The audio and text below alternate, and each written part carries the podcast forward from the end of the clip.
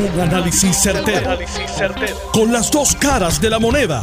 Donde los que saben no tienen miedo a venir. tienen miedo a venir. Esto es el podcast de Análisis 630 con Enrique Quique Cruz. Buenas tardes, Puerto Rico. Tú estás escuchando Análisis 630. Yo soy Enrique Quique Cruz y estoy aquí de lunes a viernes de 5 a 7 por 91630M y en el área metro me puedes escuchar por el FM en tu radio. Hoy es lunes 13 de enero del 2020, el día en que se anunció que las fiestas de la Sanse van porque van. Vamos con los titulares de hoy. Las fiestas de la calle San Sebastián van porque van. La alcaldesa, la alcaldesa Carmen Cruz Soto presenta su planteamiento. El análisis en breve. Yo también acaban de publicar una columna en endy.com escrita por mí titulada Las fiestas de la San se van porque van. La gobernadora Wanda Vázquez ya tiene acceso a los 260 millones de pesos que liberó la Junta de Supervisión Fiscal. Pero antes de que empiecen a repartir, es importante que se tomen unas medidas y se hagan unas cositas que las vamos a analizar en breve. Le deniegan al representante Manuel Natal la gancería de la portavocía. Eso rima. Y él se queda con el rabito entre las patas y no dice mucho. Votan al dirigente de los Astros de Houston, AJ Hinch, y a su gerente general por el traqueteo de estarse robando las señales. Y Rob Manfred, el comisionado de béisbol de los Estados Unidos, de Major League Baseball, anuncia que a Beltrán no van a hacerle nada, aunque él era pelotero en aquel momento y estaba envuelto en esto, y que a Alex Cora la investigación no ha terminado porque según dijo se sospecha que también utilizó la misma tecnología cuando los Red Sox ganaron el campeonato. Ay. Y se retira otro demócrata de los que están corriendo para la presidencia, Cory Booker. Se retira de la nominación por el Partido Demócrata. Esto es Análisis 630 que acaba de comenzar. Son las 5 de la tarde en todo Puerto Rico. Puerto Rico. Hora de escuchar la evolución del análisis con el gabinete de expertos de mayor conocimiento en la radio puertorriqueña. Las fuentes más confiables. Fiscalización sin colores el Estado no puede pagar por la vagancia, el Estado no puede pagar por la ineficiencia, no puede pagar por la indecisión. Con las dos caras de la moneda, siempre en busca de soluciones. Es hora de escuchar a Enrique Quique Cruz en Análisis 630. Buenas tardes Puerto Rico, 5 y 5 de la tarde de hoy, lunes 13 de enero. Estás escuchando Análisis 630. Yo soy Enrique Quique Cruz y estoy aquí de lunes a viernes de 5 a 7. Me escuchas también en el FM a través del 94.3 FM. Para que no me contaran y para yo poder hacer mi propio análisis, escuché la conferencia de prensa de la alcaldesa Carmen Cruz Soto, donde ella expuso su planteamiento y expuso su manera de pensar y por qué las fiestas de la calle de San Sebastián debían de continuar. Para que estemos claros, y aquellos que me escuchan día a día, pues saben cuál es mi posición, y es que yo dije aquí que si las fiestas de la calle San Sebastián podían cumplir con una serie de parámetros y de procesos, pues que se deberían de llevar a cabo. Número uno, número uno, y el más importante es que estuviesen los altoparlantes y los sistemas para comunicarle a la gente en caso de que hubiese un terremoto, un temblor, para evitar de que hubiese una manada y a la gente se les estuviese manteniendo informado de qué es lo que estaba pasando y qué era lo que tenían que hacer. En mi opinión, eso es lo más importante. Lo otro era que en las actividades de por la noche no deberían hacer los parises eso y los revoluces esos que hacen, donde se meten cientos de miles de personas en unas calles estrechas y apiñadas, que si surge un momento de miedo y de terror, pueden morir muchos, muchos y muchas. La alcaldesa, por lo que vi en la conferencia de prensa, hizo su análisis, midió su riesgo tanto político como municipal, y decidió darle para adelante. Y yo estoy seguro que al igual que populares y PNP hay mucha gente que está dividida sobre este tema. Pero la alcaldesa expuso unos puntos que son muy importantes, muy importantes. Número uno, si le piden a ella cancelar la fiesta de San Sebastián, han pedido que se cancelen conciertos, actividades y otra serie de cosas. No, no se ha pedido.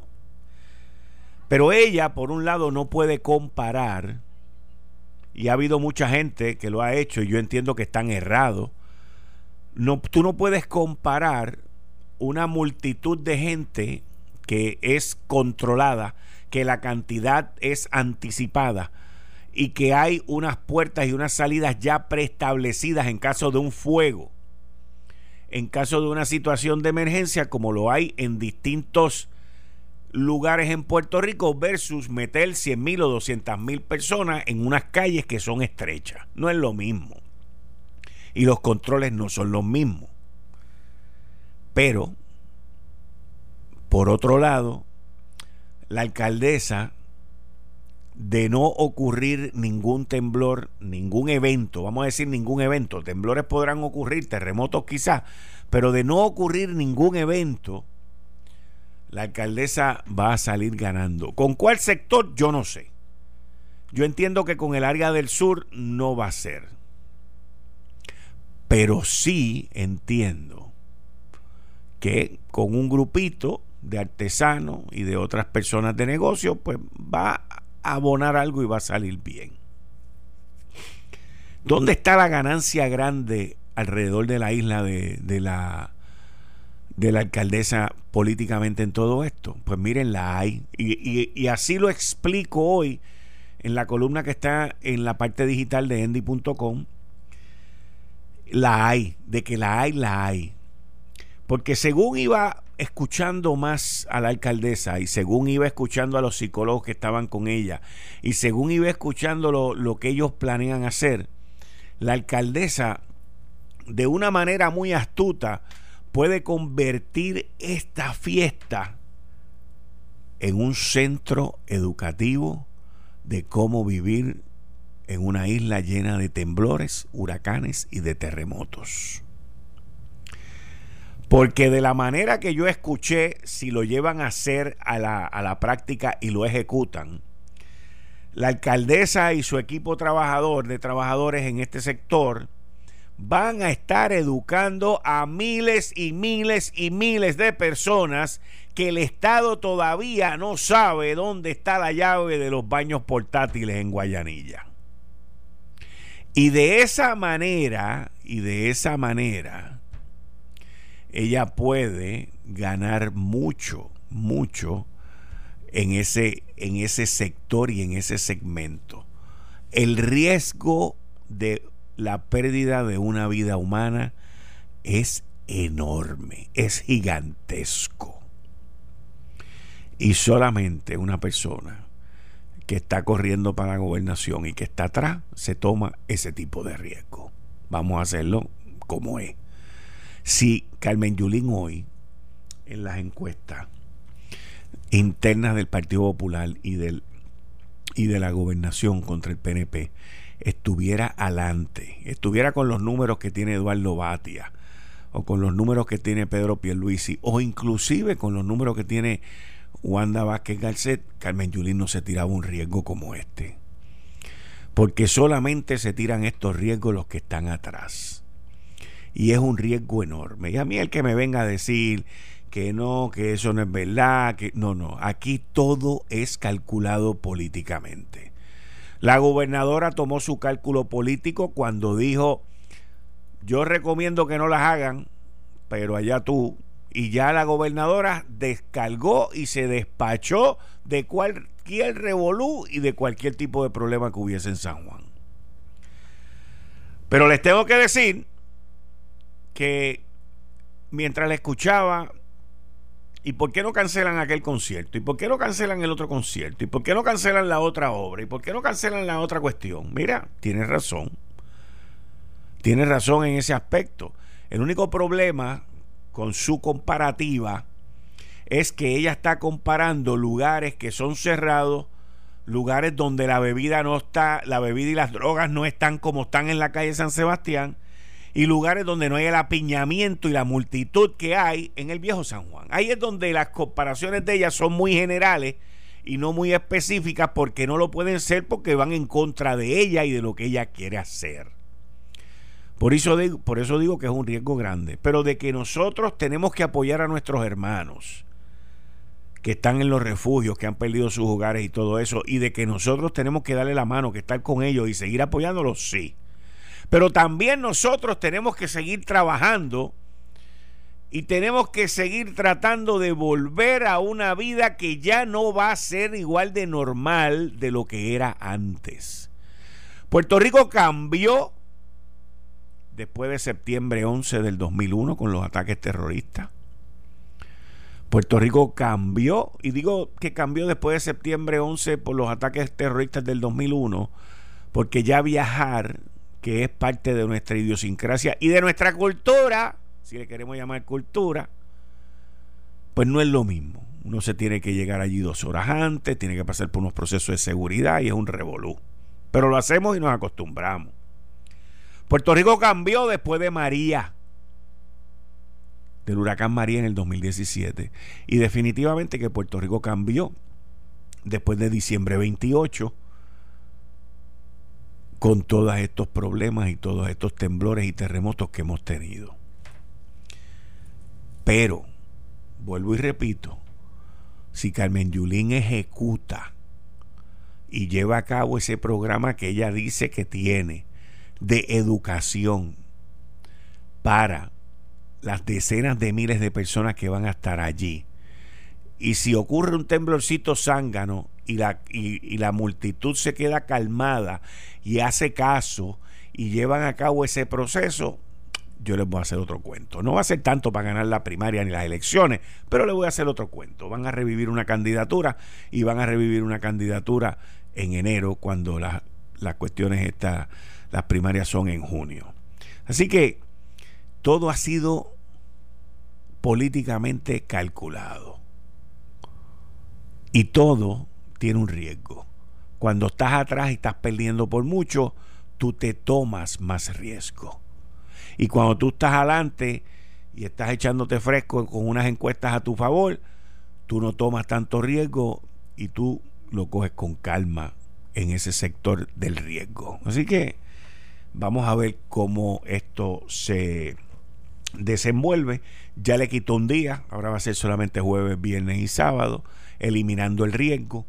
Yo personalmente hubiese restringido bastante la parte de por la noche y desde el punto de vista del Estado, del gobierno central, es bien fácil restringirlo porque tú lo que tienes que hacer es no, no proveer la transportación y todo ese chorro de cosas que se hacen y dejar que cada cual llegue allí y que resuelva.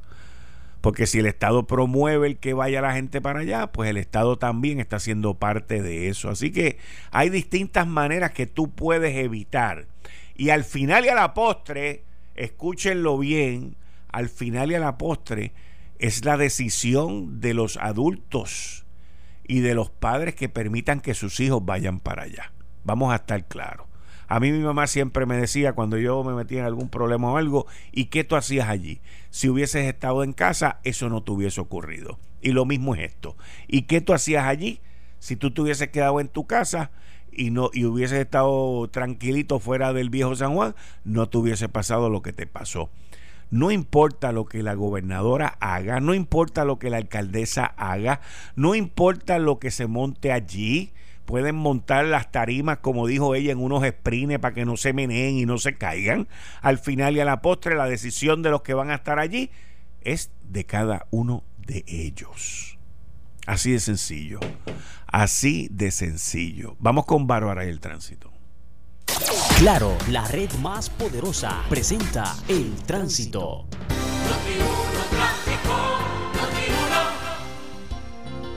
Muy buenas tardes, sí que buenas tardes para ti, para todos los que te escuchan. Bueno, recientemente se está investigando un accidente con heridos y vehículo volcado en la 165 en Tuabaja, en el área de la Virgencita, eh, en dirección hacia Bayamón, pero afectado mucho más hacia Dorado. Así que prevenido, por eso es que ha habido ese retraso, ¿verdad?, en el tránsito, más de lo que uno quisiera.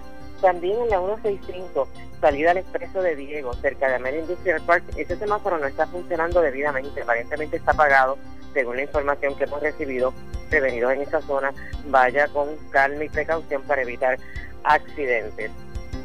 El semáforo de las 5, cerca a la salida del expreso de Diego, cerca a la Goya, también está defectuoso. El sesco de va a permanecer cerrado indefinidamente. Los ciudadanos pueden realizar gestiones en el sesco de Arecibo y en el de Manatí. Y las citas realizadas en la plataforma Sescocitas eh, para sesco eh, virtuado serán honradas únicamente en el sesco de Arecibo. Así que si usted hizo el sesco citas de Utuado, solo Arecibo le va a honrar, ¿verdad?, esas citas. Luego de ahí también pesado de Ponce a Peñuelas. ¿Por qué? Porque ustedes saben que en la número 2, donde, de donde está Peñolcillo, las cucharas, que ha habido mucho deslizamiento de rocas, lo que hay es un carril disponible en cada dirección y eso pues nos congestiona mucho el tránsito en horas de la tarde. Mayormente a esta hora lo estamos viendo de Ponce hacia, hacia Peñuelas. En el caso de la 30, ya saben que de Gurabo a Junco está lenta, la Valdoriotti para entrar al túnel Minilla en dirección de San Juan hacia, Caro, hacia Bayamón. La construcción del Caño Martín Peña también está lento. El expreso Muñoz Rivera, si usted viene pasando por el CDT de Jugar para entrar a la Kennedy, ese trámite también se aguanta bastante. Prevenidos y que tengan todos muy buenas tardes. Regresamos con Enrique Quique Cruz y su gabinete de expertos en Análisis 630 por Noti1. 5 y 19 de la tarde de hoy, lunes 13 de enero del 2019, del 2020. Tú estás escuchando Análisis 630. Yo soy Enrique Quique Cruz y estoy aquí de lunes a viernes de 5 a 7. Continuando con los temas, la gobernadora Wanda Vázquez nos dejó saber que, que ya tiene acceso a los 260 millones de dólares que la Junta de Supervisión Fiscal le, autorizó. Es un fracatán de dinero para la zona y para la región y para los municipios. Pero hay que ser prudente. Y voy a explicar lo importante que son esos 260 millones de dólares. Si la gente se pone a mirar cuánto me toca a mí, pues estamos fritos. Pero si el gobierno se pone a mirar, tengo que manejar este dinero bien.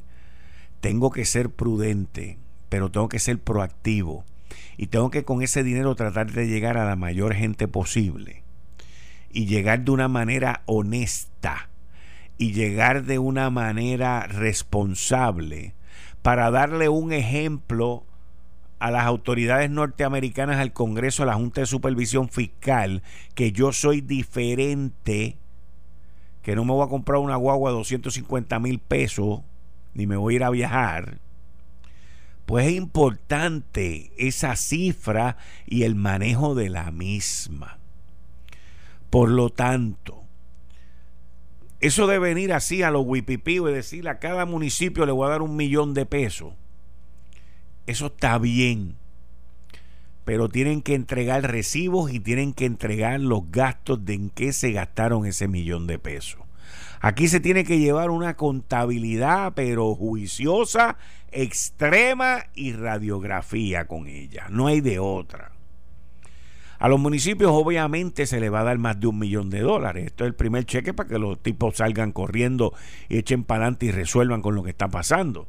Pero a la misma vez hay que pedirles a ellos cuánto, qué es lo que tú necesitas. Si tú subieras cada uno de ustedes tuviese 3 millones, 4 millones de pesos, ¿qué tú harías con ellos? Dime, envía para acá. Y tener una persona del de Fortaleza y el gobierno estatal y en Hacienda también que estén monitoreando, que estén auditando y que estén supervisando que el dinero se use para lo que es.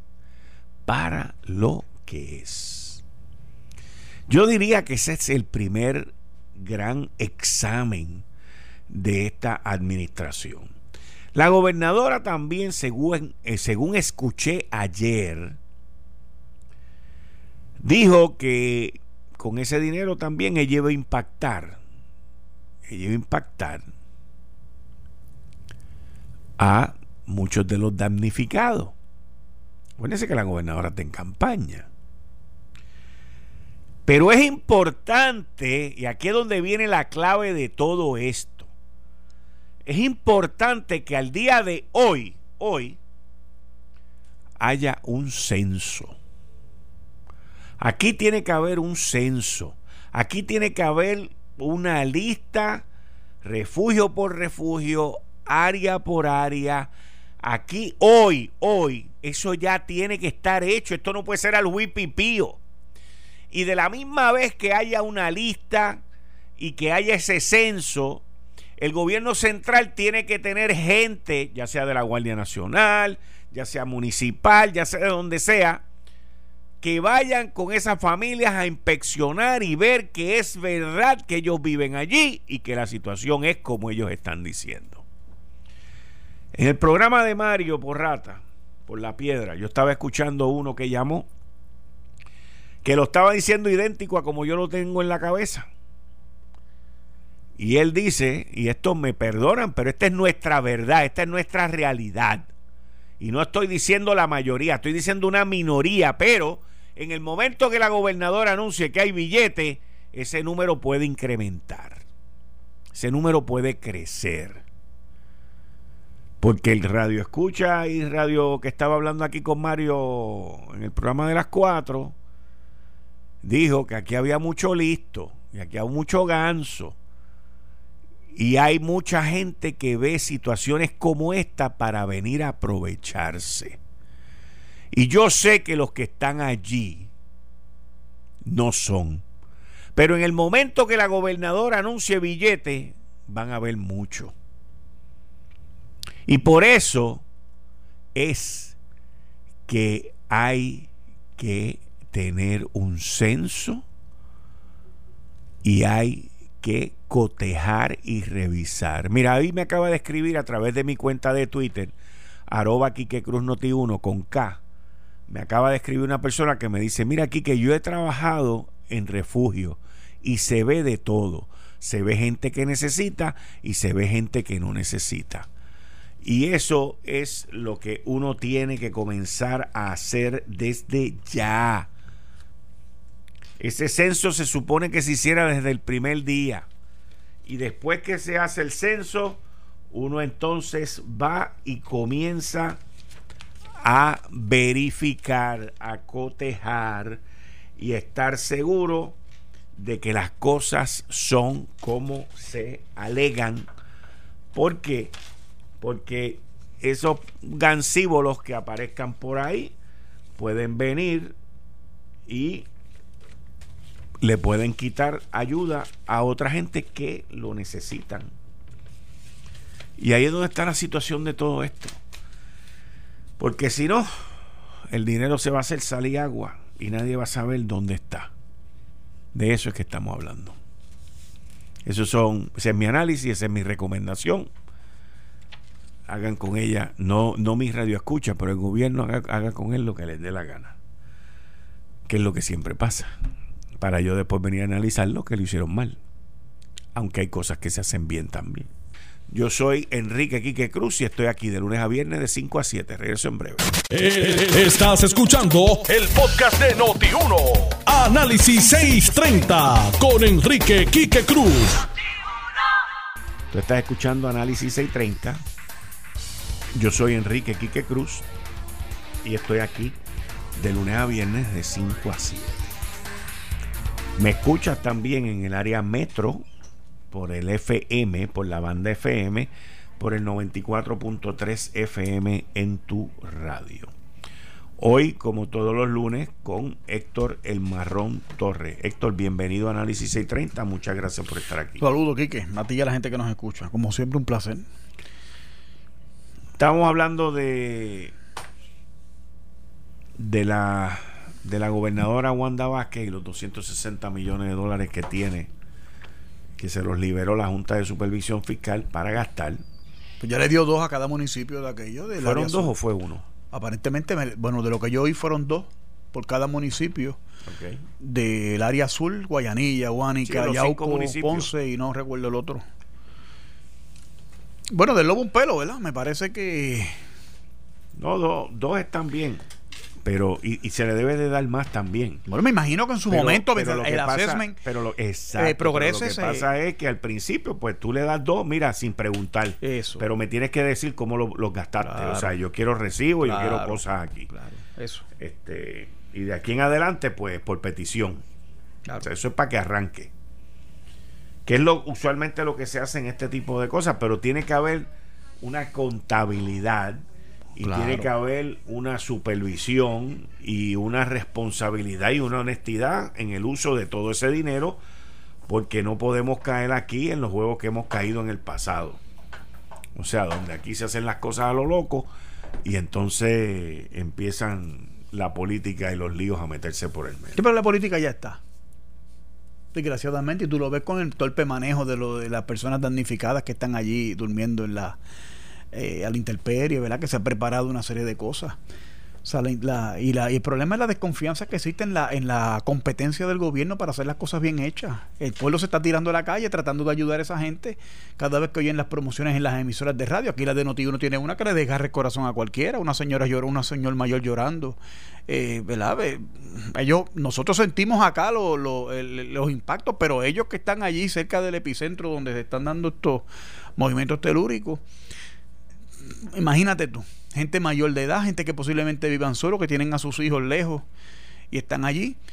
Eh, entonces las malas crianzas, ahora está, la gobernadora está como, como, como que en negación, ah, con guapería, ah, no, que sí, esto no Pero- podemos trasladar a las, a, lo- a las personas, no los podemos mover de sitio, yo no sé qué, porque tienen un bonding o una, ¿cómo se puede decir esto en español? Como una identificación con, con el área, con su pueblo, con su vecindario, con sus circunstancias. A mí me parece que lo que puede plantear eso, más allá de todo eso, es un problema de salubridad pública mayor si esta cuestión no se resuelve. Allí hay letrinas, la- eh, también, eh, eh, es una cosa eh, prácticamente tercermundista lo que se está viviendo allí.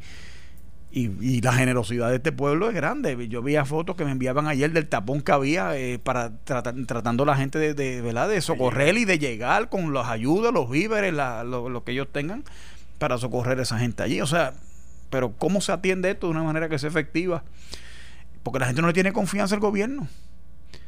Al gobierno, a la institución gubernamental, gobierno en Puerto Rico no le tienen confianza.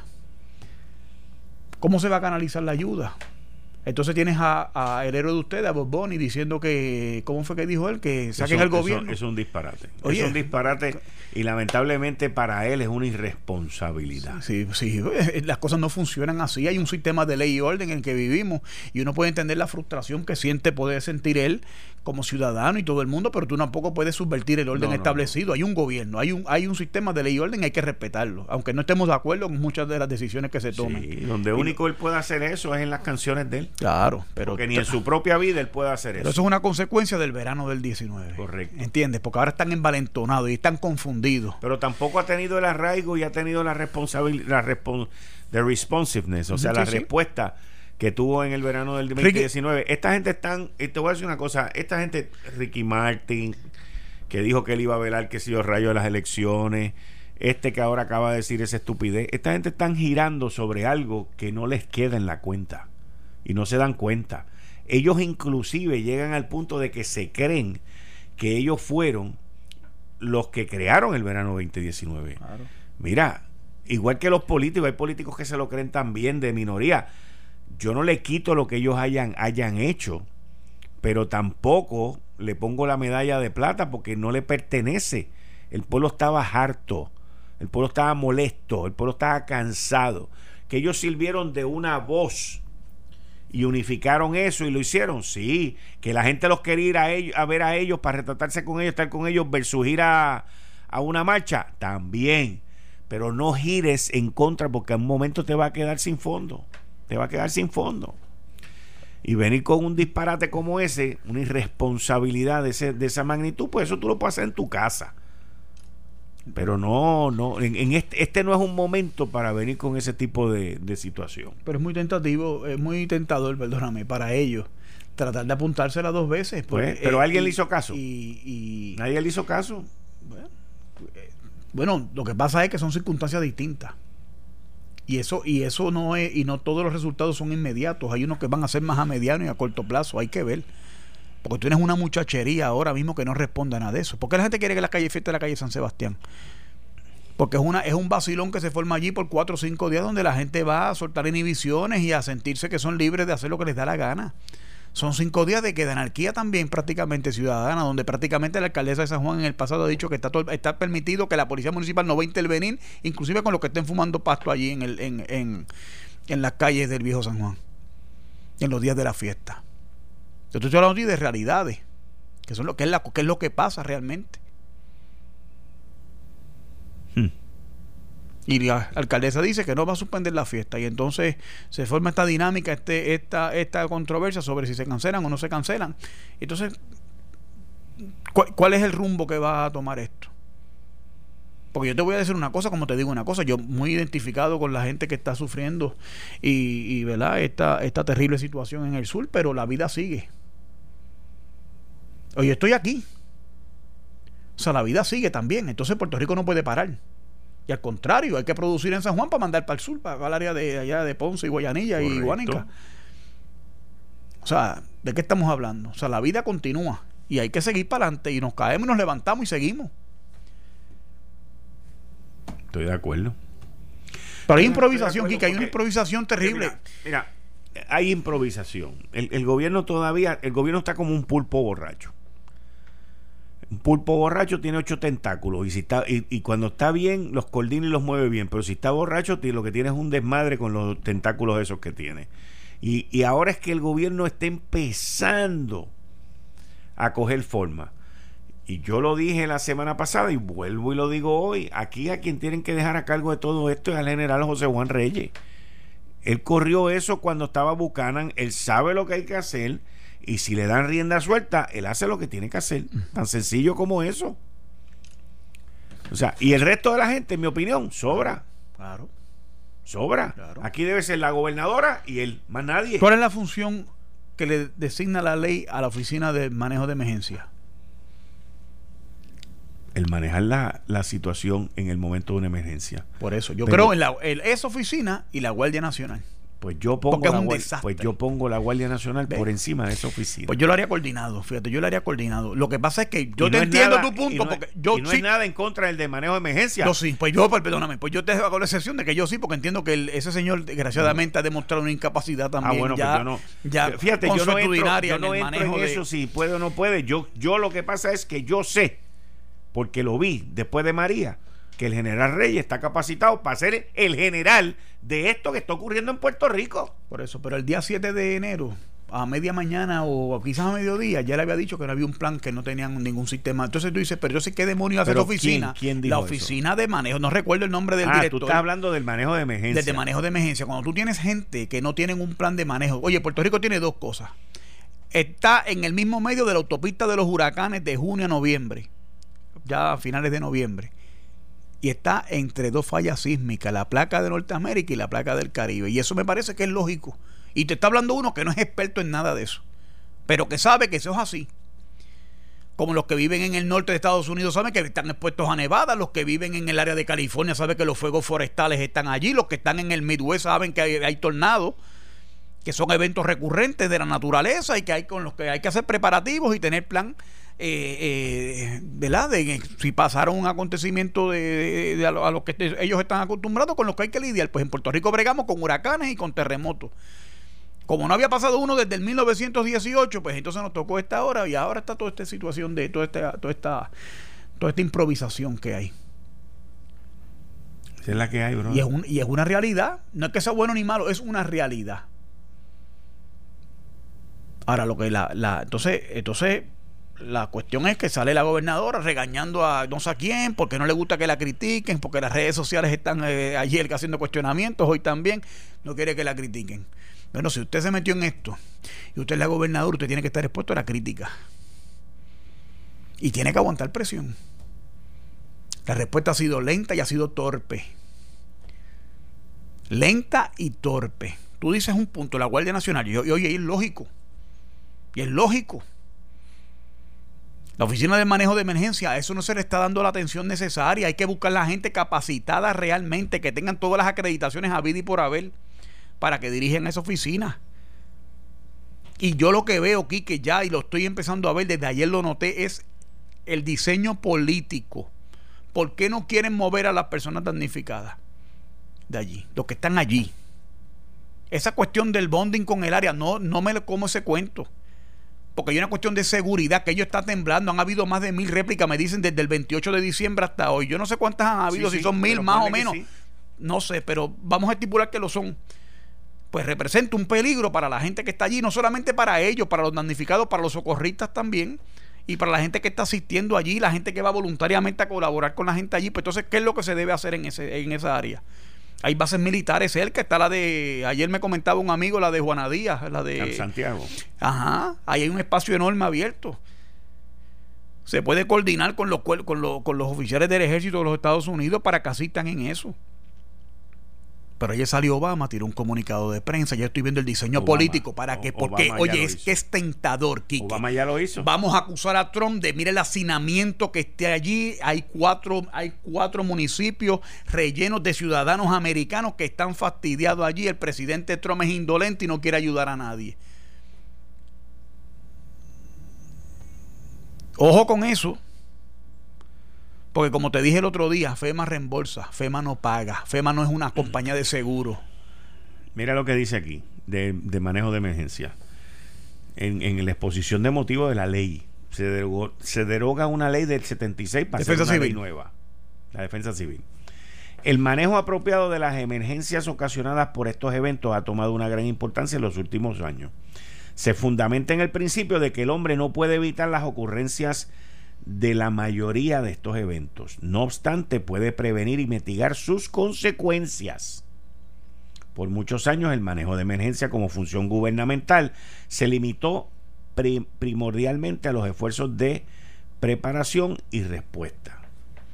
Eso cambió. Y ese es el problema que estamos viviendo hoy. O sea, pero está leyendo seguramente la exposición de motivos de, la ley. Lo importante es el decretase, porque ahí es lo que uno ve dónde está la, la, la, la, la jurisdicción de. El decretase no lo tengo. no, no, porque son larguísimos. También a veces le tiran, le, tiran tres párrafos de exposición de motivos y después tienes que buscarlo, pero.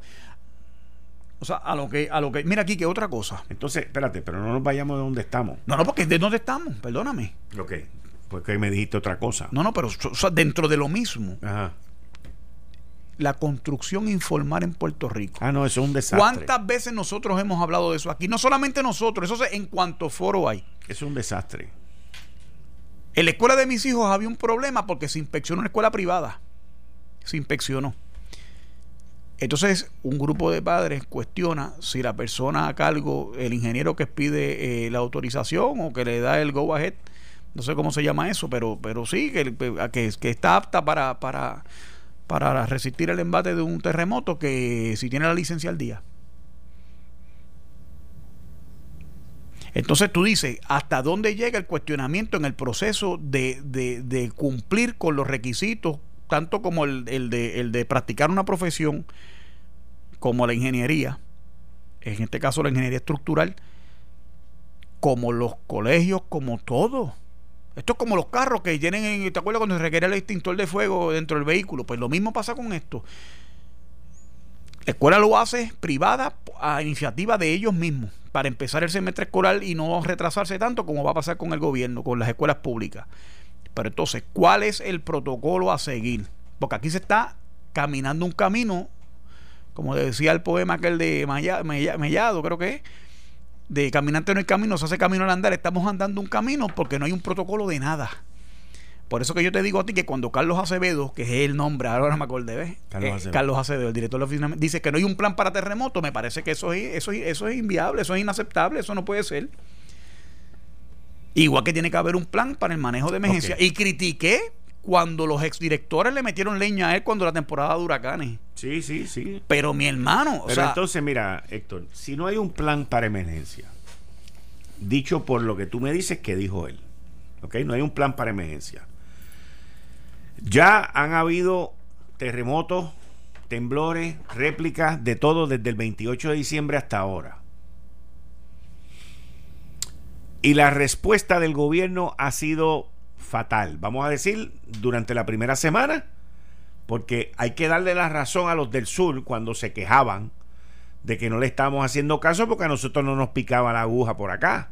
Hasta que llegó el 6 de enero, la madrugada del 6 de enero que nos picó por acá. El 7. No, no, primero fue el 6 y después fue el 7. Sí, sí, el Día de Reyes, exacto. ¿Ok? El Día de Reyes fue a las 6 y pico de la mañana. ¿Ok? Ese día ya entonces empezaron a tomar atención de lo que estaba pasando en el área azul y obviamente en el área norte. ¿Y qué pasa? Pues si a ti el de manejo de emergencia te dice que no tiene un plan, ¿qué significa eso, Héctor? Si el, si el individuo te dice que no tiene un plan, ¿qué significa eso? Que no sabe qué hacer. Claro. ¿Verdad? Claro. Pues no hay, no hay nada malo con que no sepa qué hacer. Ah, ¿no? No, no hay nada malo. Y es una locura. Bueno, eh, que, el director de la oficina de, manejo de emergencia te diga a ti que no tiene un plan y que no sabe lo que va a hacer. Es una locura y una cosa impermisible pero en un sistema de ley y orden de, un, en un gobierno. pero cuando te digo que no hay nada malo con eso, te digo que no hay nada malo con eso porque si él no sabe, tú no puedes esperar un año o un mes para buscarte a alguien que sepa. O sea, tú tienes que buscar a otra persona. Por eso. Y la otra persona tiene que ser el general Reyes de la Guardia Nacional, que fue el otro individuo que manejó el desmadre que hubo aquí después de María. Sí, sí. Oye, yo no cuestiono lo que tú estás hablando de la Guardia Nacional, pero hay gente en Puerto Rico que tiene la capacidad de ocupar esa posición de manejo de emergencia. Oye, lo No, no, no, no, espérate, espérate. No, no, no, no, time out, time out, time out, time out. No podemos entrar en que hay gente que tiene la capacidad de lo de manejo de emergencia porque Ninguno de los que estuvo allí anteriormente dejó un manual para terremoto tampoco, Héctor. Porque el tipo llega allí y no hay un manual, no hay un plan para terremoto. Por lo tanto, los que estaban allí antes tampoco saben bregar con la situación. ¿Tiene un plan para terremoto? Eh, tienen que tenerlo. No, tiene que tú estás suponiendo, no te consta tampoco. pero, estamos hablando aquí de lo que debe ser, no de lo que es. Ok, pero, pero, pero vamos a decir que no lo tiene tampoco. Pero si yo tengo que poner mi responsabilidad de cargo y política y profesional en una persona, yo lo pongo en uno que yo conozco y que he visto trabajarlo versus en otro que no. y no estoy diciendo nada malo sobre Carlos Acevedo. No, no, o sea, yo no tengo problema con eso. Lo que pasa es que como yo no conozco a Reyes tampoco. lo, que quiero, decir es que en manejo de emergencia, si no hay un manual para terremoto, ni el que está lo, lo hizo, porque ese es lo que lleva ahí son meses, y el anterior tampoco, y el de la administración anterior tampoco, y el otro tampoco. Y con eso yo no tengo problema. Yo tengo que resolver mi problema, que es responderle a mil o mil personas que están allá abajo con 20 líos y 20 cosas. Y quien único tiene la logística y el conocimiento es el general de la Guardia Nacional. Por eso, pero es que la ley no, es que no funciona así. Eso, eso, oye, lo que tú dices es muy lógico, pero no funciona así. porque hay una ley. Es que la el gobierno se rige por la ley, no La ley no responde a ¿Cuál es la agencia encargada para bregar con situaciones de, emergencia? Pues ahí está, se acabó el asunto. Tiene que bregar. Vamos a poner la Guardia Nacional. Vamos a ponerla para que coordine y asista en las funciones de, del manejo de, esta emergencia. Y eso está bien. Y me estás diciendo que Reyes, que yo no conozco, que tú conoces, que es muy bueno, que ha tenido experiencia en esto. Yo no sé, pues perfecto, pues no hay problema ninguno. Pero el rol de la, de la agencia que debe primariamente atender esto de entrada es manejo de emergencia. Y manejo de emergencia Ah, en Puerto Rico hay gente, aparte del que está, que pueden hacer ese trabajo y debe de coordinarse inclusive con la gente. Y, y es, más, te voy a decir, yo recuerdo cuando, cuando la antigua oficina de defensa civil había un cuerpo inclusive de voluntarios que en las emergencias colaboraban. las, capas, aquellas amarillas, yo recuerdo todo eso. Cuando el huracán Georges, el huracán, los huracanes que eh, vinieron a Puerto Rico en la década de los 90 Ahí está Epi Jiménez por ahí, ahí está Heriberto Saurí por ahí también, que son gente que son una gente apasionada de esta cuestión, que les gusta eh, y, que, y que están bastante al día en el manejo de todas estas cosas. Pero entonces, si todos esos estuvieron ahí, ¿dónde está el manual de los terremotos? Perdóname.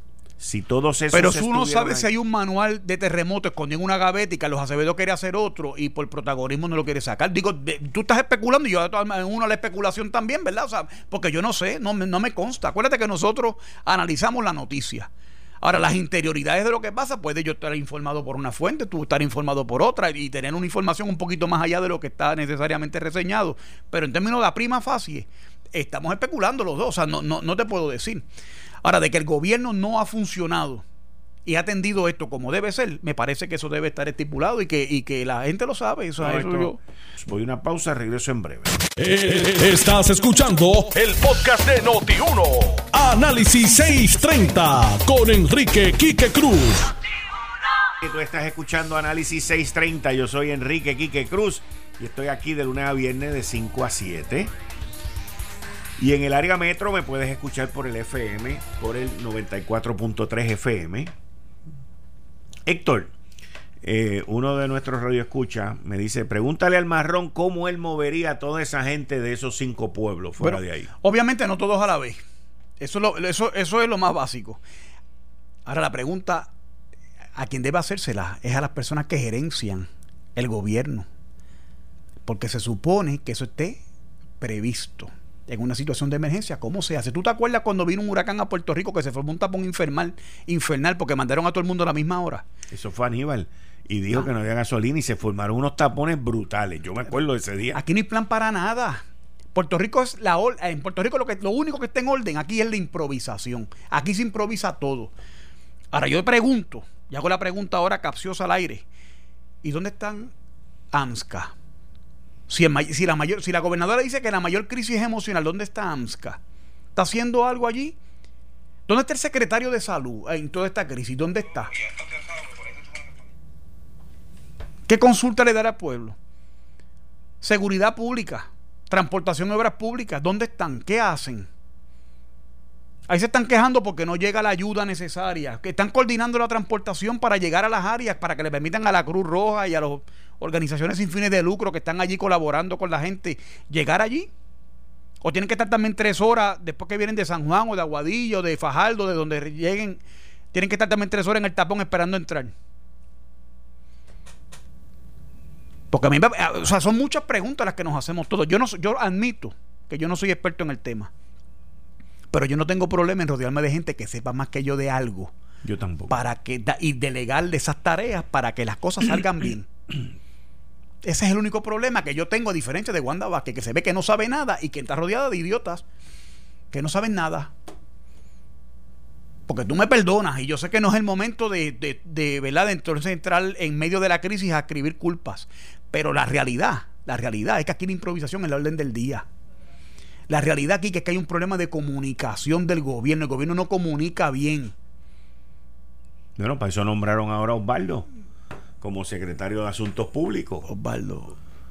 El Osvaldo, el de Tomás Rivera Chávez. El de Tommy, eh. sí. O sea, acaban de nombrar a un individuo por eso mismo que tú estás diciendo. Pero Osvaldo puede tener las mejores referencias profesionales, pero ¿qué va a comunicar? Eso, eso, eso, eso. ¿Dónde está la sustancia, lo sustantivo de la comunicación? ¿Qué es? Eso.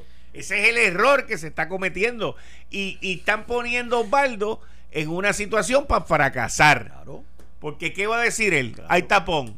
¿Y por qué hay tapón? Porque no hay policía. ¿Y por qué no hay policía si estamos en una emergencia? Próxima pregunta, por favor. Porque no es el caballo, es el jockey. Aquí el problema es ese, no es el caballo, es el jockey. Y están, están bregando para las cámaras, están bregando para el protagonismo, están bregando para la foto, para que la postura en los medios liberales de izquierda en Estados Unidos, para tratar de capitalizar políticamente y meterle también un gancho como te decía ahorita, de, de, que sale Barack Obama y ya empiezan a sacar a políticos, a Hillary Clinton y a toda esta gente del Partido Demócrata, Joe Biden también, que me parece que también se escribió algo por ahí. Oye, ¿sabes que solidarios somos todos? En lo que podamos ayudar estamos todos, ¿verdad? Con el dolor humano de gente que son, eh, aparte de conciudadanos, nuestros vecinos y, y en la comarca sur de Puerto Rico. Pero es que, oye, aquí mucha hipocresía también aquí mucha hipocresía y también hay el dedo y la, y la, y la tentación de querer capitalizar políticamente una cosa que no debe ser para todo el mundo. Para todo el mundo. Lo que ahora la gente está diciendo, hay que moverlo, hay que sacarlo. Yo personalmente me pregunto cómo hay gente que sin haber puesto un pie allí sin haber hablado con los profesionales de la salud que han estado allí, se atreven a proponer eso. Y no te estoy criticando a ti, Héctor. O sea, para que entendamos bien sí, no, no, no, pero está bien. Porque yo no me atrevo a, hacer una aseveración como esa. Sin tener un cúmulo de información necesaria para mover la gente. Yo tampoco me dejaría llevar por un alcalde que me lo diga. Aunque sea un alcalde de uno de esos cinco municipios. Si yo tengo psiquiatras allí, si yo tengo todo ese personal voluntario que hay allí, yo busco la manera de que el secretario de salud recopile esa información y me vengan a mí, porque el gobernante para lo que está es para tomar las decisiones correctas a base de la información que le den y que él revise esa información, porque también hay gente metiendo leña aquí. Claro, claro. Pues, ¿sabes? Y, y yo escucho a la gobernadora decir que no los voy a mover. Tampoco estoy diciendo que ella esté bien pero ella te dice no los voy a mover. Pero la razón que te da de que no los va a mover no es una razón científicamente válida tampoco. Porque quizás es del contacto que ella ha tenido con gente allí que le ha dicho no nos queremos mover. Yo vuelvo y te repito, yo no soy experto en el tema. Yo tampoco. en este tema. Yo, lo que, yo uso la lógica. ¿Allí está temblando todavía, sí o no? Es que donde están no corren peligro. Pero que si está temblando es la pregunta. Está temblando. Ay, ¿Por qué no corren peligro? Porque, sabemos que ahora todo, ahora todo el mundo dice que lo que van a ver son réplicas menores porque se está liberando, porque ahora todo el mundo también son geofísicos. ah, no, ahora todo el mundo Aquí todo el mundo es experto en todo. Sí, no, no. Entonces tú escuchas 25 mil teorías. Esto es como los huracanes, ¿no? Porque se va a subir porque hay una alta presión al norte y entonces el, el huracán viene por el sur. Sustantivamente, aquí el hecho es la improvisación. ¿Dónde está mejor la gente? Decirme a mí que es por la cuestión emocional, mira, vuelvo y te repito, mira la cuestión de la salubridad.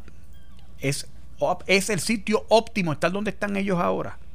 En casetas de campaña. Es que no deberían de estar. Aquí, allí deberían haber los baños, allí debería haber todo. Ya una semana después del evento. Hoy se cumplió una semana. De San Juan. No estamos hablando del sur, estamos hablando de San Juan. Esto empezó en el sur en el 28. Aquí hubo por lo menos 10 días para prepararse. No 7, 10. Claro.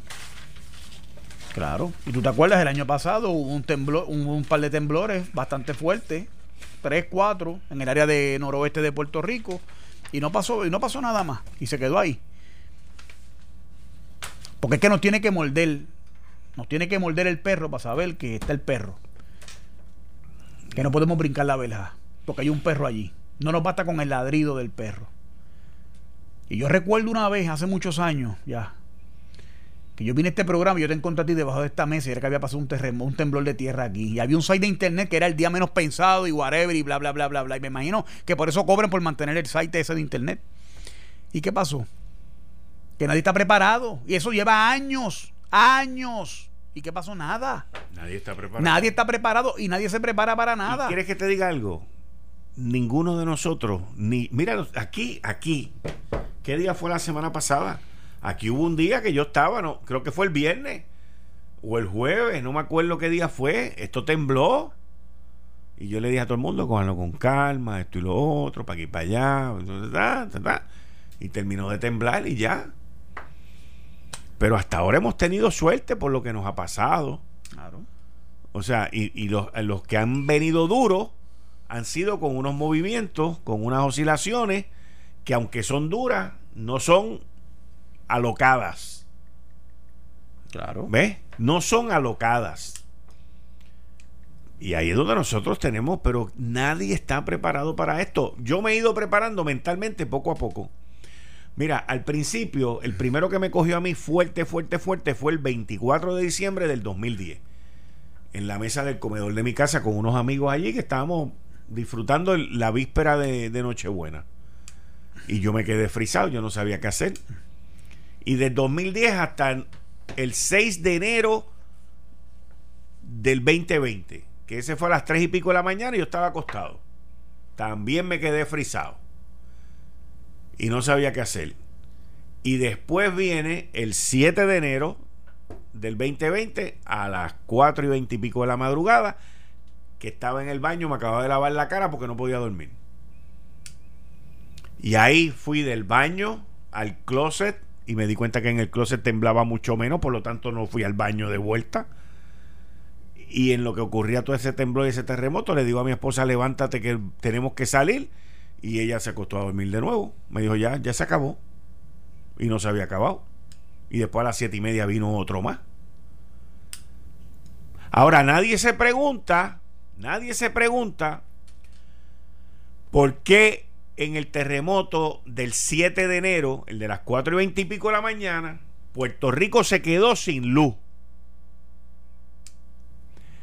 Pero hubo uno de 6 en estos días y Puerto Rico no se quedó sin luz. El sábado a las 9 y pico de la mañana hubo uno de 6 y Puerto Rico no se quedó sin luz. ¿Por qué? Porque ese día el sistema nosotros protegió. No, Ah, ese- oye, ese es el. Oye, esa es la campaña. al contrario. Óyeme, espérate, espérate. Aquí cuando viene, pasó con los populares cuando una tormenta y pasó el día del temblor el 7. Nos dijeron que fue porque el sistema se autoprotege y, se- y tumba. Pero ¿y por qué no, y por qué no se autoprotegió el, cie- Pues el, yo no- el- no- el sábado, el Buena 11? pregunta. Eso es una buena pregunta para que nos conteste la, es que la yo sé, gerencia de la es que yo sé, no, pero, Sí, pero tú no eres el director, porque es que, es que, es No, que, es que que- tenemos que, poner, director- tiene que estar en el spotlight para que la gente sepa. el director es un mentiroso. Está bien, pues yo lo sé, yo te lo dije el primer día, antes, de sé, nombrarlo te lo dije. Lo sé, lo sé, lo Yo- sé. yo estoy claro. lo defendí aquí. Yo estoy claro, pero, pero a lo se hace bien machito viniendo a esta emisora por la mañana, pero donde tiene que venir no viene. Es más, te voy a decir más, confirmó que va a privatizarla. Pues si yo lo dije aquí la semana pasada, confirmó. yo dije lo van a privatizar en estos días antes que termine el mes y ahí él va a decir misión cumplida y se va a ir. Claro, Y se lo permitió la gobernadora. claro. Pues, allá ella. Ahora, yo sí te- tengo una pregunta. Dime. ¿Qué vamos a hacer con toda esa construcción informal que no está mal construida y que no aguanta? Según los códigos de construcción, un evento mayor. Héctor, aquí ¿Qué se va a hacer? ¿Dónde está el plan? Porque vamos a hablar de planes. Pues es vamos, que ahí no puede haber un plan. Como que no? Eh, Oye, oye, ¿qué tú vas a hacer con todo ese montón de, de- de- de estructuras mal hechas? Que están todas agrietadas, que sabemos. ¿Te van a dar permiso a esa gente para volver a esas propiedades? A esa residencia, ¿les vas a dar permiso? Es que el o los vas a tener es 10 que- años viviendo como el pueblo de, es, que el Israel. gobierno, es que el gobierno no va a no va a inspeccionar las viviendas privadas, ¿Cómo? Como lo oye Óyeme, ¿quién le dio el permiso? el gobierno. ¿Y cómo no lo.? Óyeme, es que hay un que no problema de no seguridad, permiso, lógico. Y las que no tengan permiso. Ah, eso es otro problema. ¿Qué vas a hacer con eso? Llegó el momento, llegó el momento del cambio de paradigma. Aquí tiene que haber consecuencias con las cosas que pasan. Usted construye una casa mal hecha, un rancho mal formado allí. Pues es hora de que usted le meta mano al rancho mal formado. ¿Qué vas a hacer? ¿Qué hizo México con la Torre de la Reforma? Aprendieron del terremoto del 85. Sí. ¿Y qué hicieron? Pues construyeron en base a lo nuevo. ¿Qué hizo la ciudad de San Francisco con el puente ese, el puente anaranjado, el, el Golden Gate? Golden Gate Bridge. ¿Qué, qué hicieron ellos? Pues lo, lo solidificaron para aguantar eventos de más de 8 de ocho en la escala Richter. ¿Qué vas a hacer? ¿Qué vas a hacer con Puerto Rico? ¿Qué va a hacer Puerto Rico ante eso? Pues esperar que se caiga todo para entonces decir que FEMA nos ayude, que Tron es malo, para que FEMA mande los chavos para acá, para entonces hacer otro nuevo Puerto Rico. Con los chavos de otro. Mientras los políticos gastan los chavos en burocracia y en porquería y campañas inservibles de publicidad. Como el día menos pensado. O sea, porque algo hay que hacer. Hmm. Pero como lo que queremos dar la impresión de que estamos haciendo en vez de hacer realmente, ahí que está el problema de esto. La ayuda psiquiátrica, psicológica, las personas que, ¿verdad? que están sufriendo por, por esto, que tienen miedo de regresar a sus hogares, pues debe entonces incluirse como la de desalojar el área por un tiempo en lo que toda esa comarca allí sur se hace. Y no solamente en el sur. No esperemos que venga el del norte, o el del oeste, o el del este, o el de la montaña. Aquí hubo una vez un temblor de tierra que el epicentro fue en el municipio de Moca una vez. Sí. El epicentro mismo del terremoto fue en Moca, del temblor, porque no es un terremoto. Pues, entonces, ¿qué es lo que vamos a hacer como el gobierno y, el, y Puerto Rico como sociedad? ¿Cómo vamos a atender estos asuntos? ¿O estamos esperando el evento cataclítico para entonces ir arrancando las vestiduras, llorar y lamentarnos todos? ¿Quieres que te conteste? Bueno, hago la pregunta ¿Ah? retórica, pero adelante. Pues para pregunta retórica, contestación no retórica, contestación realista. Todo lo que tú estás preguntando. perdóname, la pregunta es realista. Y, o sea, lo que te estoy diciendo son hechos. Yo sé. Y son cosas que hay que atender. Pero todo lo que tú estás preguntando no se puede contestar durante este año. Bueno, claro. Ah, bueno, pero, pero claro. Oye, Romano se hizo en un día, pero seguro. No, no es que sea un día. Seguro que, no. se va a contestar durante este año. No, no, lo que pasa es que no van a querer hacer nada. No, pues eso es lo que te estoy diciendo, porque estamos en año de elecciones. No, no, por eso. Pero Esta gente no se van a atrever a decirle, bueno, ese es problema tuyo. El que tiene la casa que no tiene los permisos, ese es problema tuyo. El que tiene la casa con los permisos mal hechos, ese es problema tuyo. Y cada cual que se resuelva. Claro. Entonces, hacemos campañas publicitarias para tratar de meterle eh, mano al ah, gobierno federal, como están haciendo con el, huracán. En el 2021. Como en el 2021. ya tú verás cómo van a venir las promesas. Por eso, pero en el huracán. Todavía la gente de María están esperando los dineros del huracán, aunque construyeron ilegalmente. ¿Cuántas casas de, de gente que están arrimados a otros viven sin los permisos necesarios en ley?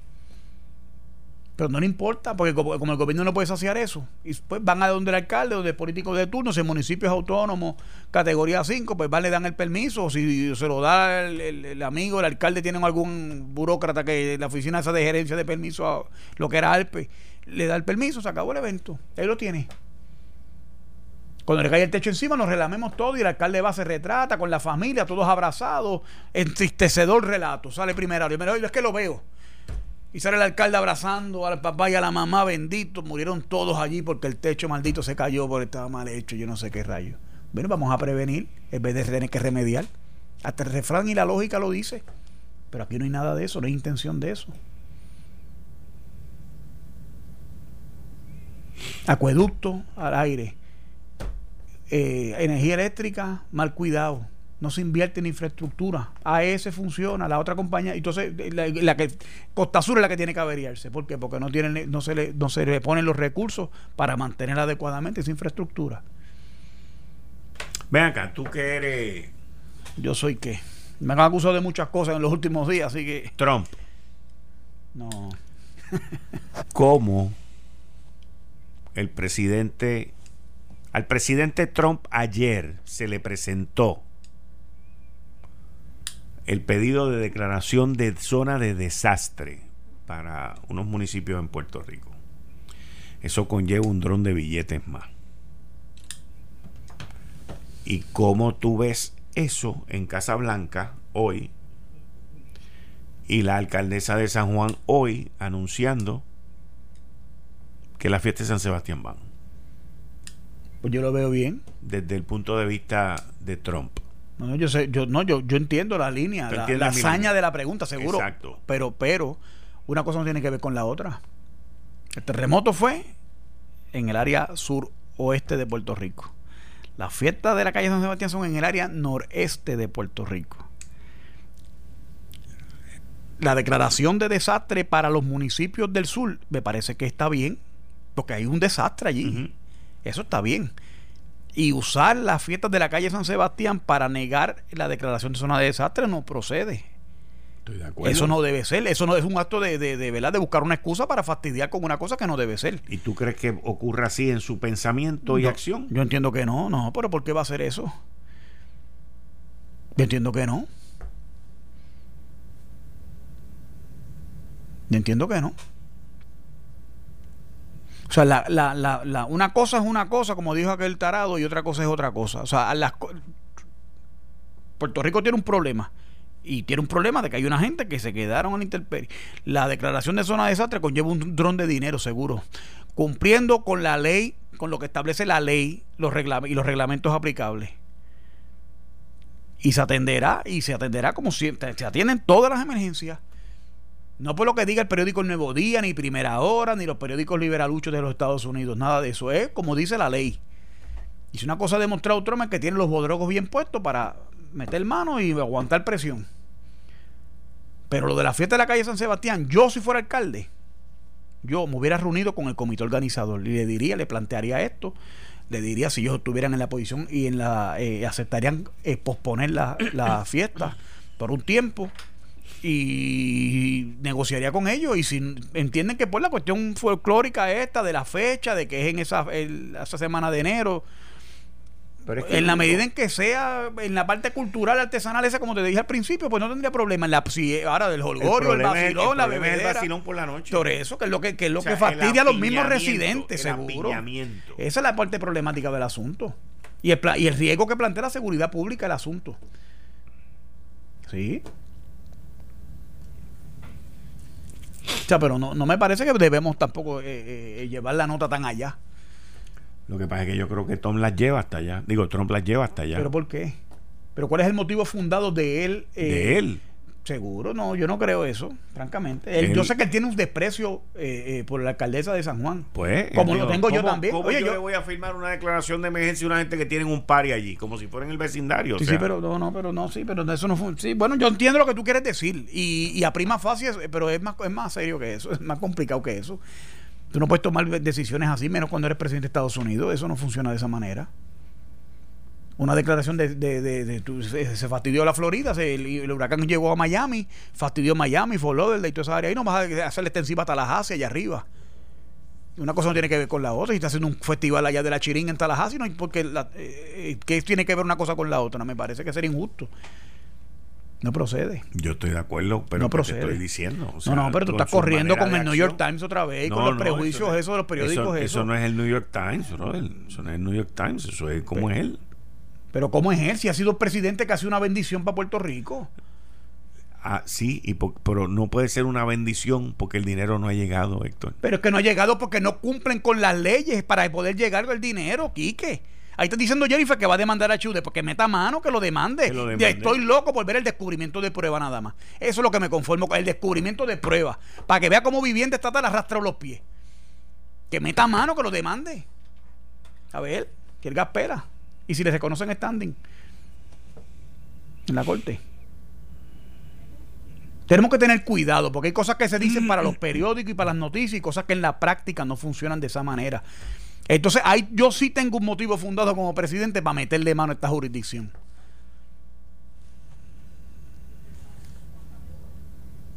Ahí sí, ahí sí. No, ahí no es la diferencia geográfica entre San Juan y Guánica. Ahí sí que hay un motivo fundado. Que tenga la comisionada residente republicana cuestionando el de HUD cuando sabemos que vivienda estatal y las agencias de gobierno no sirven. Han sido extremadamente irresponsables con canalizar la ayuda para los damnificados del huracán María. O sea que tú estás diciendo que la razón por la cual el dinero no ha venido para acá es porque el gobierno central ha sido inepto. Oh, definitiva. Oh, no, chacho, te lo pongo, te lo firmo. Escríbelo, te lo firmo. Claro que sí. El gobierno de Puerto Rico ha arrastrado los pies con toda esta situación. Bueno, sumando, sumando lo que tú estás diciendo, más que la gobernadora hace como un mes atrás o mes y medio atrás estaba celebrando que FEMA nos había dado más tiempo. Ahí, tú tienes, ahí, tú tienes, ahí tú tienes la explicación. Exactamente, a mí se me había olvidado eso. ¿Tú me lo recuerdas? Sí. Son una catelva de errores, uno tras otro, que es lo que ha llevado a todo este tipo de inacción de parte del gobierno federal. Y la culpa la tiene el gobierno de Puerto Rico, no el gobierno federal. Vuelvo y te repito, Kika, aquí hay mucha gente equivocada que piensa que FEMA es una compañía de seguro que indemniza. FEMA usted arregle y FEMA reembolsa. Y FEMA antes de reembolsar inspecciona. Eso no funciona de esa manera mi querido amigo. Enrique Arturo Cruz. No, no es Arturo. si fuera Arturo tuviera un problema. Chacho. Guillermo. Está interesante. Henry William. Henry como la realeza. Vamos por una pausa. Tú estás escuchando Análisis 630. Yo soy Enrique Quique Cruz. Y estoy aquí de lunes a viernes de 5 a 7. Hoy con el gabinete de los lunes. Héctor el Marrón Torres. Regreso. Eh, estás escuchando el podcast de Noti1. Análisis 630 con Enrique Quique Cruz.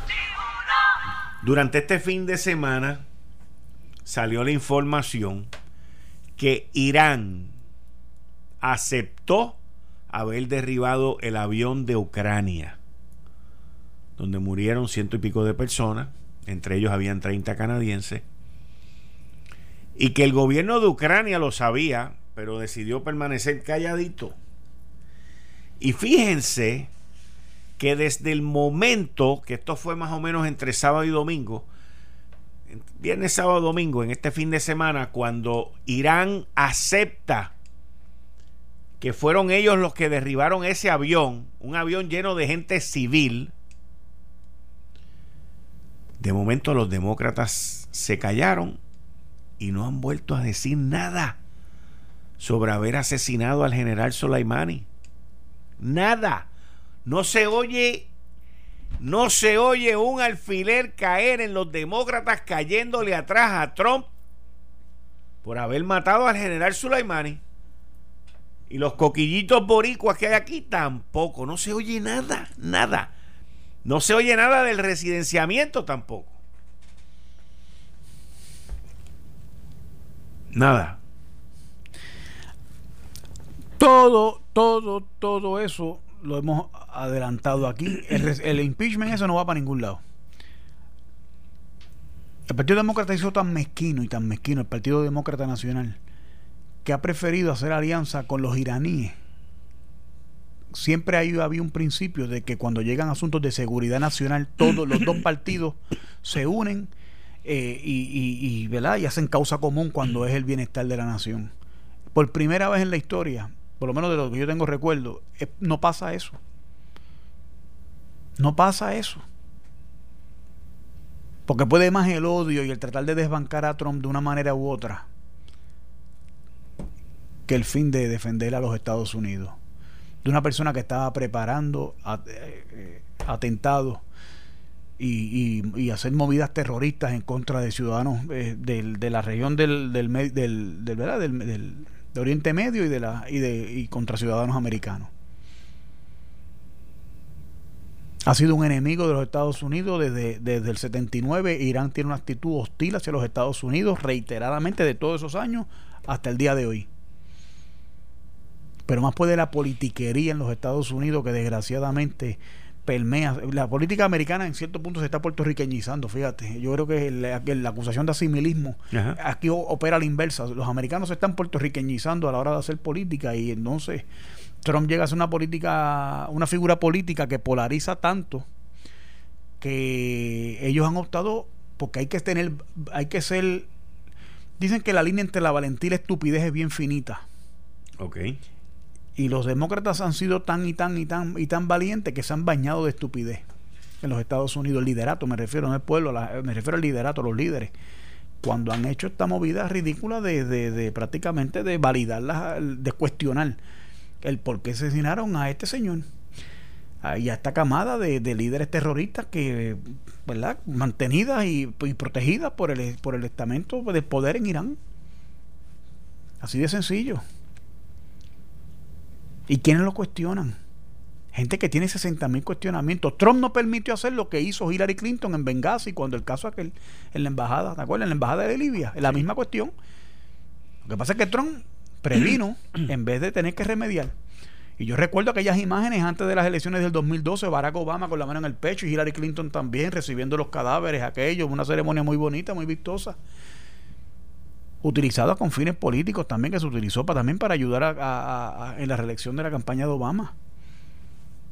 Prohibido olvidar. Y ese es el problema, que yo le veo otro tipo de, de, acción politiquera y en donde, cosas donde no debe ser. Yo soy pro Trump, y desde el principio. Y tú me preguntas de Trump y me preguntas si puede discriminar contra la gente porque van a beber ron en la fiesta de la... Y yo te digo a ti que no, que una cosa no tiene que ver con la otra, porque hay puntos tú tienes que también, la, razonabilidad impera. Yo recuerdo una vez don Luis Ferré dijo, los populares no pueden hacer eso. Una cosa que yo, Hernández Colón quería, había planteado. Y le preguntaron, ¿por qué? Porque no tienen la goberna, no tienen la Cámara no tienen la gobernación y sobre todas las cosas no tienen la razón. El punto principal, sobre todas las cosas, no tienen la razón. Y la razonabilidad impera. Y ¿Cómo tú vas a apoyar a gente que quiere hacer daño a los propios ciudadanos que tú dices y juras protegerles para ocupar las posiciones que ocupas en, en, el, en el Congreso, en la Cámara de Representantes en este caso?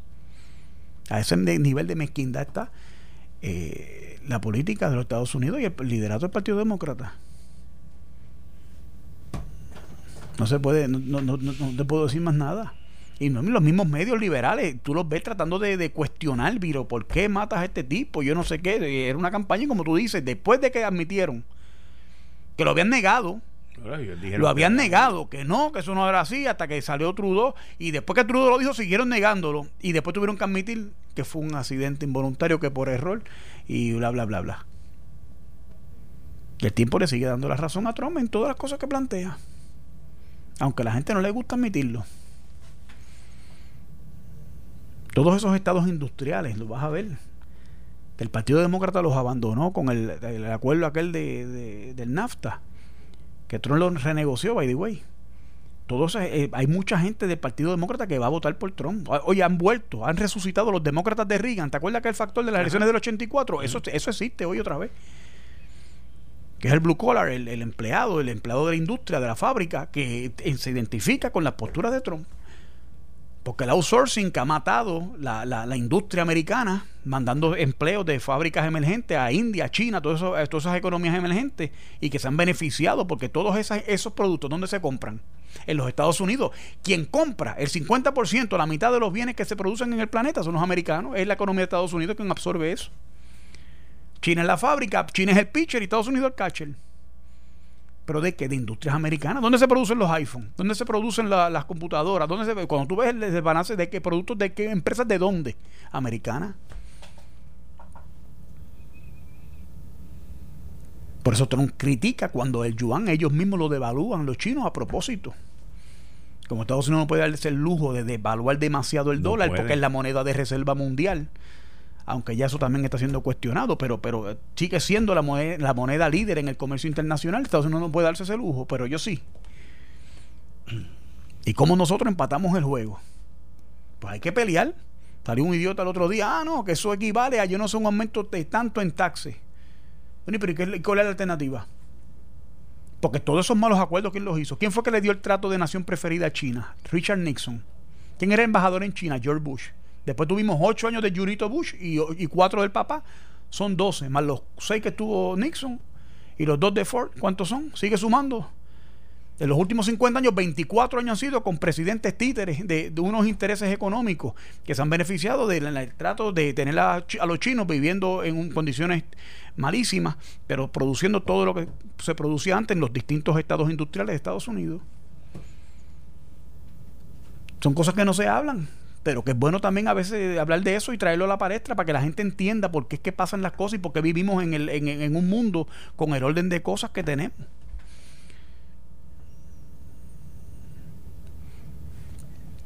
Y es bien interesante, pero... Se pero, cayó Cory Booker.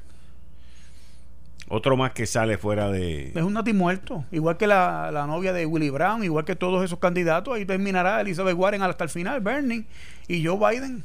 Esos tres. Esos tres. Entre esos tres se dirimirá y estoy seguro que dos de ellos van a estar en la papeleta. Ahora, creo que dos de ellos son más viejos que Trump. Porque eso es otra cosa. Cuestionaban cómo es posible que Trump es el presidente más viejo de los Estados Unidos. Y entonces tiene la alternativa, son dos personas que le llevan como seis años a Trump, cada uno de ellos, que es Bernie Sanders y, y Joe Biden. Los demócratas tienen un el mes pasado, por ejemplo, salieron las estadísticas de que habían, entre todos los candidatos, habían levantado 116 millones de pesos. Y de que Trump solo él había levantado 46. Y cuando tú comparas los 46 de Trump con los 116, tú puedes decir, wow, aquellos. No, el problema es que aquellos 116 se dividen como entre 10 personas. Uh -huh. Y Trump no está en una primaria aquellos tipos lo están gastando y están quemando billetes, pero a todo lo que da porque están corriendo en una crema, en una primaria y por eso es que esta gente se están cayendo ahora. O sea, el, el, el, yo creo que los donantes norteamericanos del Partido Demócrata han ido cerrándole la pluma para que el marco, el abanico de candidatos que había alguien se, vaya cerrando, se vaya reduciendo y se defina. Claro. Y no creo que va a llegar a tres, by the way. O sea, yo creo que va, esto va a llegar a dos personas.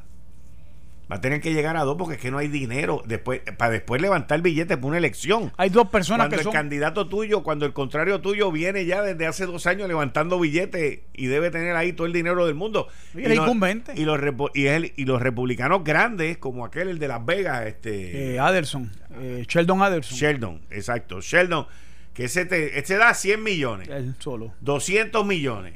O sea, pero así, feliz de la vida y tranquilo. Así es pero también tienes a Michael Bloomberg que está corriendo, pagándose su propia campaña. Tienes al otro, a Tom eh, Sawyer, creo que. Sí, lo vi. Que también están eh, pagando su propia campaña. Pero me parece que ninguno de los dos va a tener mayor arraigo. Michael Bloomberg comete el error que cometió Rudy Giuliani. Rudy Giuliani pensó que por el 9-11 él podía ser viable cuando los republicanos son más adeptos al tema de la seguridad y en ese fue su fuerte como fue alcalde, pero el problema es que las posiciones sociales, de sobre sociales en los estados de Rudy era demasiado liberal para la feligresía republicana era inaceptable. Y yo había dicho desde el principio y me decían, ah, pero ese tipo es imposible que pierda. No va a perder, no va para ningún lado. De hecho, no ganó una sola primaria, le pasó igual que a, Jeb Bush.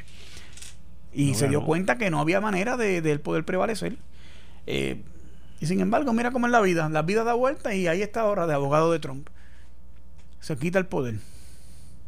Se quita donde se toman las decisiones. Las decisiones que impactan no solamente a los Estados Unidos, sino al mundo entero y ayudando a un presidente que igual que él es de New York. Fíjate que mira qué paradoja. Sí.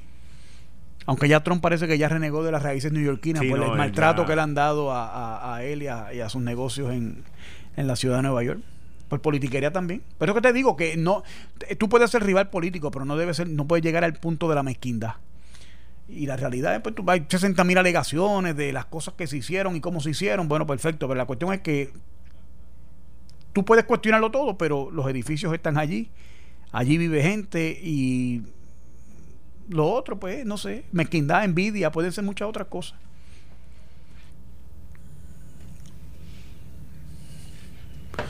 Está interesante. Vamos a ver qué pasa en esa elección. Nosotros aquí seguimos sin recibir los chavos de los fondos de María, que nos pone la situación bastante difícil. Así que. La pregunta es: ¿están tomando las medidas cautelares en las agencias y en las dependencias públicas para adelantar el proceso? Esa es la pregunta. Esa es la pregunta. No creo. Eh, ahí está el problema. Entonces, si se creen que porque José Serrano grite y Nidia Velázquez griten y venga este, el narco, ¿cómo que se llama este? El de la Comisión de Medios, este, Grijalba. Grijalba, y vengan toda esa gente eh, a tratar de meterle presión pública al gobierno federal y no va a funcionar esa estrategia. Mira, esta mañana escucha a Carmelo decir, vamos a meternos en el Congreso allí, a hablar y yo no sé qué, hacer nada de esto porque el gobierno de Estados Unidos tiene que ayudar, politiqueando con el asunto. Eso es politiquería barata. Donde tienen que hacer es meterse en las agencias y decirle que cumplan, que cumplan con las leyes y con los reglamentos. Así es que se hace patria aquí. Porque es muy tentador el libreto. Muy tentador para hacer politiquería barata.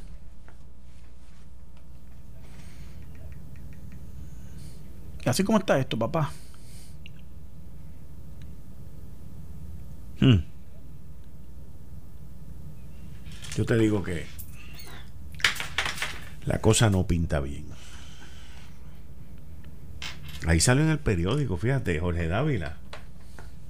Supuestamente que es el que va a correr, pero él no, él no lo él no lo confirmó.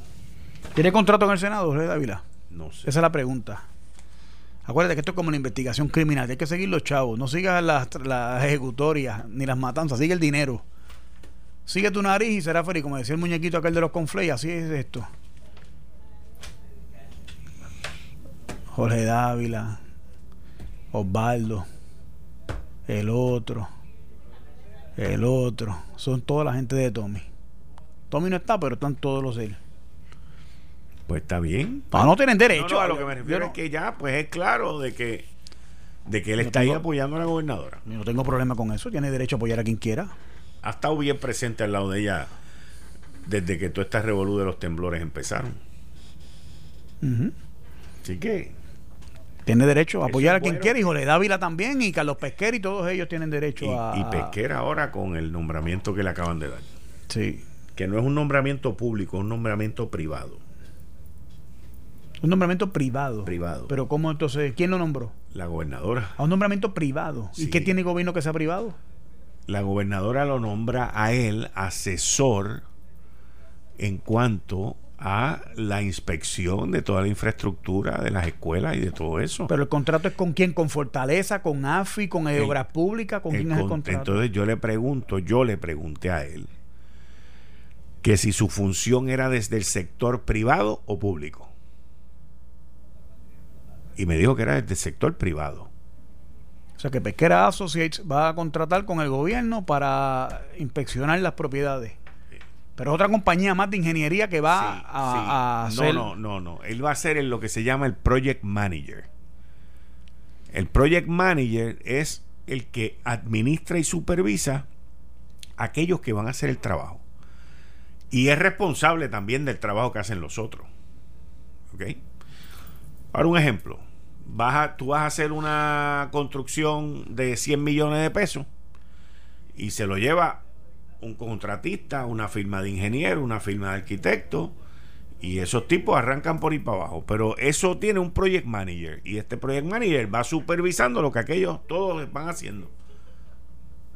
Y esa es la función de él. Él va a supervisar lo que las empresas de ingenieros estructurales, que ya, ya tengo entendido que contrataron a tres, eh, van a estar haciendo. No estoy muy claro, sinceramente te quiero que te diga una cosa, no estoy muy claro e, en eso. Si no es un contrato con una agencia. No, me imagino que es un contrato con alguna agencia, será AFI o con alguien. No, o puede ser con el Departamento de Educación para empezar o con carretera. O sea, o pueden ser múltiples contratos también. Lo de múltiples contratos también me levanta suspicacia, pero no sé, o sea, yo vuelvo y te repito, aquí como todo esto, todo esto está improvisado porque entonces están buscando a quién? A Pesquera, expresidente del partido, candidato a gobernadora, comisionado residente, todas veces derrotado. Una de las campañas ayudado por Jorge Dávila también, by the way, por aquello de aclarar el récord histórico. Pero no deja de ser un profesional en el área de la ingeniería. ¿verdad? Que se reconoce eso. Y una de las personas que bajo el gobierno de Pedro Rosselló fue uno de los mejores, eh, donde se dio una, se hizo una obra de gobierno innegable eh, de infraestructura en Puerto Rico, el superacueducto, todas, todas aquellas las obras que se hicieron en Puerto Rico durante la década de los 90. Eh, ya veremos, mira, presumiendo buena fe que para bien sea. Yo espero que no haya irregularidad, es lo único que te digo a ti, porque lo que me explica no están los detalles suficientes para entender cómo es el contrato, porque la gobernadora eh, lo nombra asesor para algo desde el sector privado. No, no entendí bien eso. Pero ya veremos. Hoy es lunes y mañana es martes. Vamos a ver, vamos a ver, vamos a ver, vamos a ver. Todas las campañas se detuvieron. Eh, la, sí, fíjate. Eh, estamos en, en, un tiempo, ¿verdad? Sí. Eh, las fiestas, inclusive del, otro lado de la bahía, la de Cataño también se suspendieron.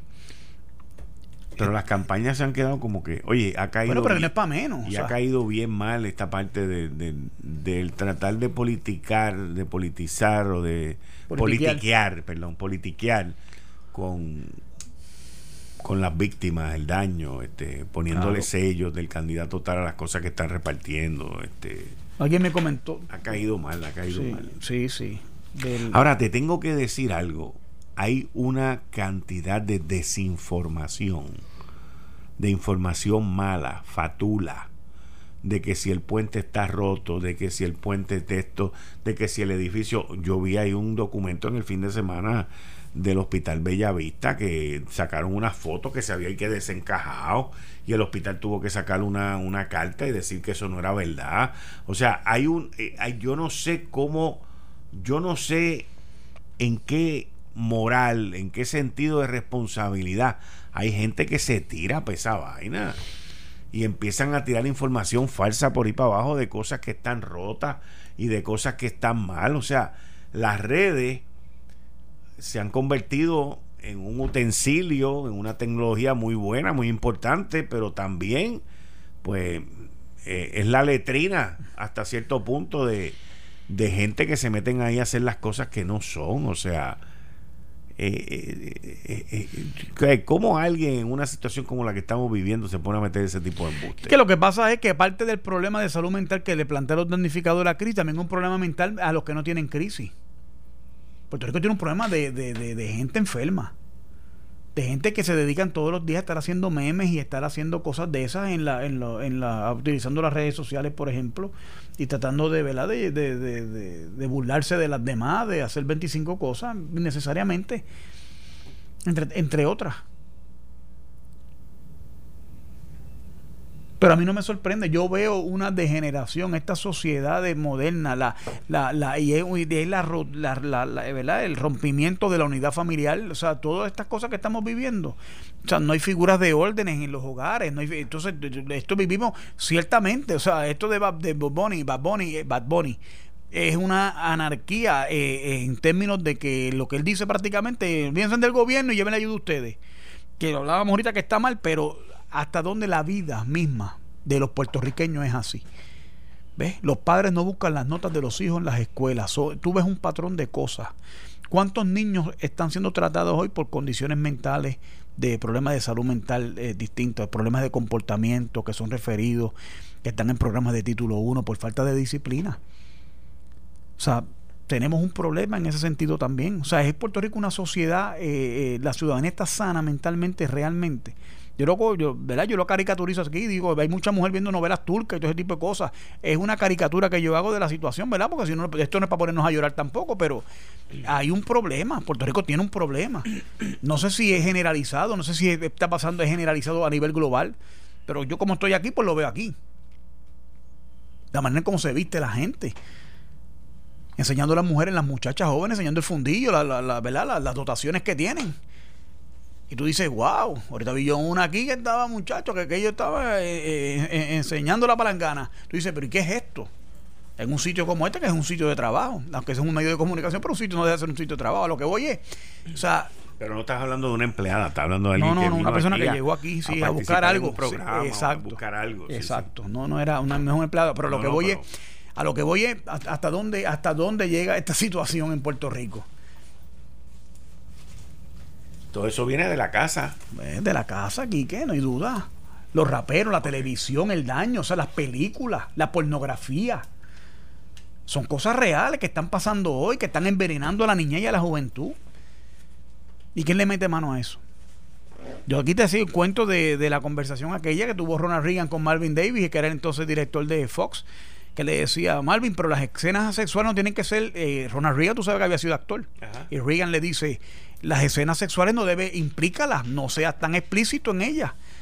O sea, una persona que se preocupaba por eso, pero ¿quién le ha dado seguimiento a esas cosas? Tú ves que cada vez es más liberal. Tú para, mira, Game, Game eh, ¿cómo se llama la serie? Game of Thrones. Las tetas al aire de las actrices, todo ese tipo de cosas. dice, pero ¿por qué tiene que. Eh, ayuda en algo a la escena? Eso.